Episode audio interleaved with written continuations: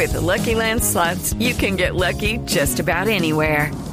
This is your captain speaking. Uh, we've got clear runway and the weather's fine, but we're just going to circle up here a while and uh, get lucky. No, no, nothing like that. It's just these cash prizes add up quick. So I suggest you sit back, keep your tray table upright, and start getting lucky. Play for free at LuckyLandSlots.com. Are you feeling lucky? No purchase necessary. Void where prohibited by law. 18 plus terms and conditions apply. See website for details. Terminamos esta semana con una noticia muy importante para el tratamiento del Alzheimer, una enfermedad degenerativa que tiene que ver con el sistema neurológico y que ha sido objeto de múltiples estudios, sobre todo desde la óptica de los eh, científicos colombianos, de quienes han estado trabajando desde hace muchos años por varias situaciones. Una de ellas porque en Marinilla, en Antioquia, se detectaron hace bastantes años una cantidad inusitada de casos, de episodios de personas con Alzheimer temprano y empezó a hacerse un estudio desde hace bastante tiempo que ha venido avanzando de una forma muy satisfactoria, con el doctor Diego Lopera encabezándolo en Colombia pero con otros protagonistas colombianos incluso al otro lado del charco. Cuando decimos al otro lado del charco, por supuesto, es en Europa. Y por eso hemos ido hasta Hamburgo, hemos ido hasta el Instituto de Neuropatología del Centro Clínico Universitario Hamburgo-Eppendorf para encontrar al neuropatólogo colombiano Diego Sepúlveda Falla, que está con nosotros hoy en el radar en todo el país, en nuestras estaciones y en nuestras plataformas de video, en YouTube y en Facebook. Doctor Sepúlveda, gracias por estar con nosotros en el radar. Muchas gracias por su interés. Doctor Sepúlveda, ¿por qué ha sido noticia esta semana el trabajo que ustedes vienen adelantando desde hace varios años en torno a resultados esperanzadores, bueno, publicados en la revista Nature, frente a la posibilidad de encontrar tratamientos contra el Alzheimer? Bueno, como usted eh, dijo previamente, en Colombia está la familia más grande del mundo con Alzheimer hereditario. Esta familia fue identificada por el doctor Francisco Ropera y colaboradores hace 35 años y desde entonces la han venido siguiendo, han venido incluyendo nuevos miembros. Entonces, hoy en día, pues estamos hablando por ahí de unas 6.000 personas y de esas 6.000 personas, eh, aproximadamente 1.000, 1.200 portan una mutación en un gen que hace que les dé enfermedad de Alzheimer entre los 45 y los 50 años de edad. Entonces, eh, pues yo también trabajé con el grupo del doctor Lopera cuando viví en Colombia. Eventualmente empecé a trabajar acá en Alemania en neuropatología, específicamente en el estudio de los cerebros donados con los familiares de estos pacientes y en eso llevamos trabajando 15 años. Entonces, pues hemos aprendido mucho y una de las cosas que aprendimos es que esta, eh, esta enfermedad familiar es muy agresiva. Entonces, así como la edad de inicio es temprana, el cerebro se daña mucho. ¿Sí? Y eh, últimamente hemos estado identificando pacientes que son muy especiales. Entonces, hace tres años se identificó un paciente y el año pasado eh, publicamos el estudio patológico del cerebro de ese paciente eh, que era una señora que en vez de eh, demenciarse a los 46 o 49 años, siguió viviendo tranquila hasta sus 70, 72 años. ¿sí? Entonces, em, pues ese inicio tan tardío de la enfermedad en una persona con la mutación para la enfermedad del Alzheimer hereditaria indicaba que había algo más. Se identificó que había una mutación adicional en otro gen eh, que se llama APOE. Y, esto fue pues noticia mundial. ¿sí? Eventualmente eh, pues estudiamos el cerebro y encontramos que las partes del cerebro donde se produce más de esta proteína APOE estaban protegidas contra un tipo de patología del Alzheimer que se llama eh, neurofibrils, que es una proteína tau que se agrega y, pues eh, mata las neuronas. Entonces, en la parte frontal del cerebro, que es donde hay más apoyo, ella estaba totalmente protegida. ¿sí? Entonces, eh, de nuevo, pues esto es muy interesante, pero eh, ahorita esta semana publicamos un segundo caso. Y esto es importante por varias razones. La primera es porque siempre se puede decir que un caso es una casualidad, ¿sí? Pero si ya estamos encontrando otro caso tan protegido como el de la paciente anterior, que tiene, aparte de la mutación para el Alzheimer familiar, una mutación en otro gen que lo protege. Y es un gen distinto al que identificamos anteriormente. Este se llama ridina. ¿sí? Entonces ya estamos hablando de dos casos independientes que no tienen, eh, digamos, como una relación familiar directa dentro de la genealogía que se ha estudiado en Antioquia, eh, pero que sin embargo presentan esta protección tan fuerte. Entonces, esto es increíble. Sí. Sí. Y eh, específicamente, sí, señor. Diga. Doctor Sepúlveda, este segundo caso, este nuevo hallazgo, ¿en quién se hace? Porque nos contó usted la historia de, de, de esta mujer que debería haber desarrollado Alzheimer temprano y tuvo un gen que la protegió para evitar que la proteína tau se irrigara y causara los daños que provoca el Alzheimer en el cerebro, sobre todo en la parte frontal. Quisiera que nos hablara en particular de ese segundo caso quién es y cómo se logra el hallazgo de ese gen distinto al del caso 1 que implicaría, y aquí va la pregunta, que habría diferentes caminos para el tratamiento contra el Alzheimer?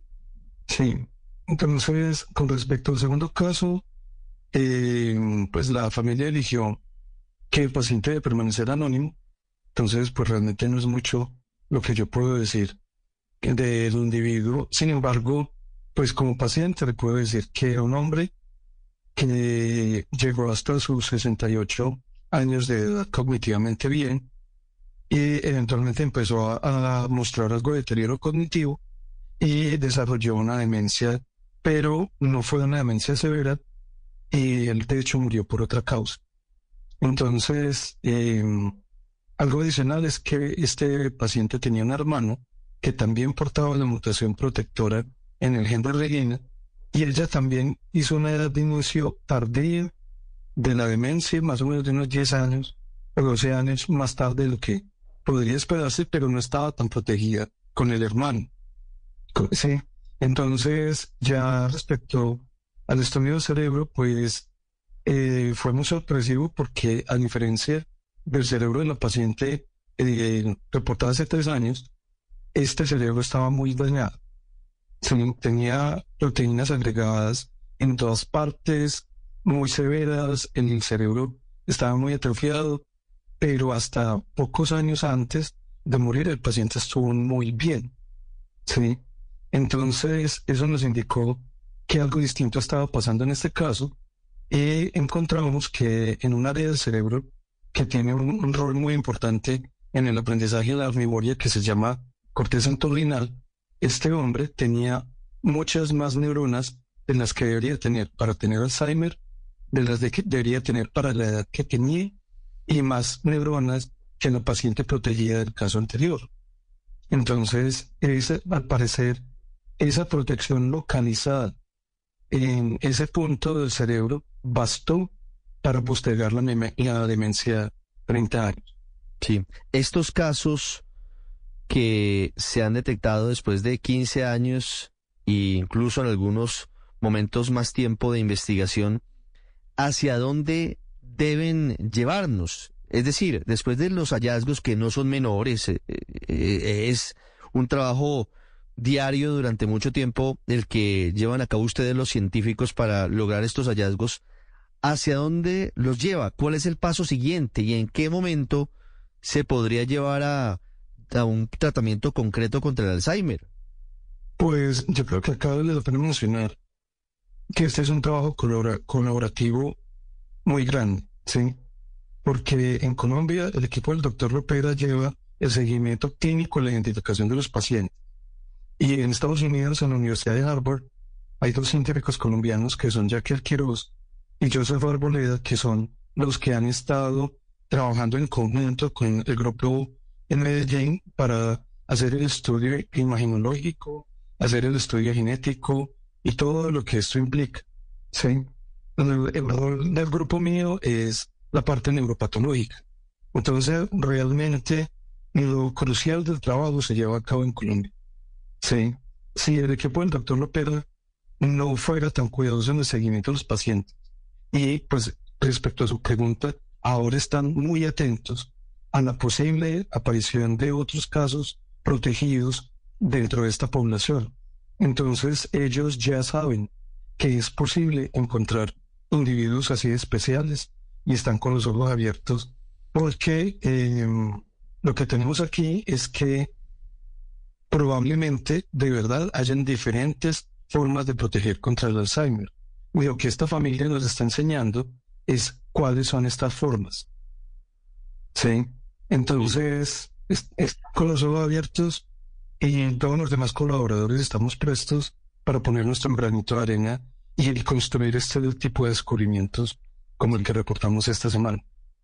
Si me permite la figura o la, o, la analogía, ¿cuál es la conexión alemana dentro del estudio? Me a, su papel, doctor Sepúlveda. Usted desde, desde Hamburgo, ¿qué papel juega dentro de la investigación?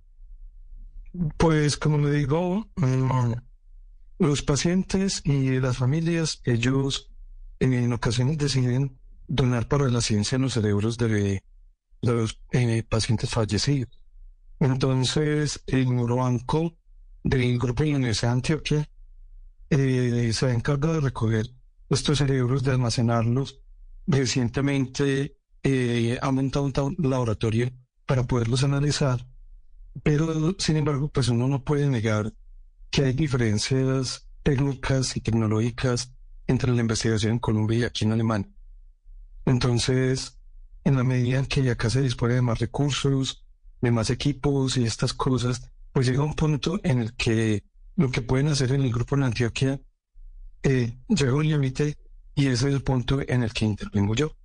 Entonces, pues nosotros llevamos trabajando juntos todo este tiempo y yo pongo mi laboratorio a disposición para el estudio de los cerebros y profundizar aún más en la eh, identificación de qué está pasando allí. Sí, doctor Sepúlveda, quiero hacerle una última pregunta, tratando de, de, hacer lo, lo, más gráfica posible la explicación para quienes nos ven, para quienes nos oyen, y que tal vez tengan a un familiar padeciendo Alzheimer y, o, o en estadios tempranos o tienen herencia en su familia de personas que han sufrido Alzheimer. Y quisiera preguntarle de manera más concreta, estos estudios deberían ser asumidos por quienes para llevar eventualmente, y no sé cuál sea el tratamiento en el que se estuviera pensando contra el Alzheimer. No sé si son pastillas, no sé si son cirugías, no sé si quizás son eh, inyecciones. Eh, teniendo en cuenta lo que hoy existe, que son eh, genes que protegen la corteza del cerebro, ¿en qué se estaría pensando a futuro y en cuánto tiempo podría haber algunos tratamientos experimentales con base en estos hallazgos de cerebros colombianos contra el Alzheimer? Pues, eh, eh pues realmente eh, los tratamientos que hay ahora para Alzheimer no funcionan. Y recientemente, pues han aprobado en los Estados Unidos unos que se hacen cargo de la acumulación de algunas proteínas que tampoco han funcionado muy bien. Entonces, digamos que la ciencia está algo perdida, ¿sí? Investigaciones como la nuestra están mostrando que hay otros caminos, que eh, si usted imita el efecto de la mutación que se encontró en la POE, puede conseguir una protección global como la que se observó en la paciente. Que si usted imita el efecto con algún compuesto, una molécula o algo que se generó con la mutación en relina, entonces usted puede proteger quizás específicamente estas células de la corteza entorrinal. Entonces, lo que falta ahora es encontrar cómo imitarlo, encontrar cómo hacer que estas sustancias lleguen a donde tienen que llegar y encontrar hasta qué punto son seguras. Todo esto toma años, ¿sí? Pero por supuesto todo el mundo está interesado en acelerarlo lo más rápidamente posible. Por supuesto, y, y ese es el desafío pero los insumos científicos que tardan tanto tiempo en encontrarse tienen una ruta clara que es la que ustedes con el doctor Francisco Lopera desde la Universidad de Antioquia. Usted, doctor Sepúlveda, también egresado de la Universidad de Antioquia, pero ahora en Hamburgo. Y los científicos colombianos hoy en Harvard están logrando sacar adelante y por eso es tan apasionante que una investigación como estas tenga sello colombiano y, y podamos, digo, podamos subiéndonos al bus los colombianos, por lo menos sacar pecho y sentirnos orgullosos de ese trabajo que están haciendo nuestros científicos. Cuando cada vez hablamos más de la necesidad de que haya inversión en ciencia, en tecnología, en educación en nuestro país. Doctor Sepúlveda, muchas gracias, felicitaciones, gracias por estos minutos. Muchas gracias a ustedes, saludos. Sigue siendo un flagelo en el... Okay, round two. Name something that's not boring. A laundry? Ooh, a book club. Computer solitaire, huh? Ah, oh, sorry, we were looking for Chumba Casino. That's right. ChumbaCasino.com has over 100 casino style games. Join today and play for free for your chance to redeem some serious prizes. ChumbaCasino.com. No purchase necessary. Full prohibited by law. 18 plus terms and conditions apply. See website for details.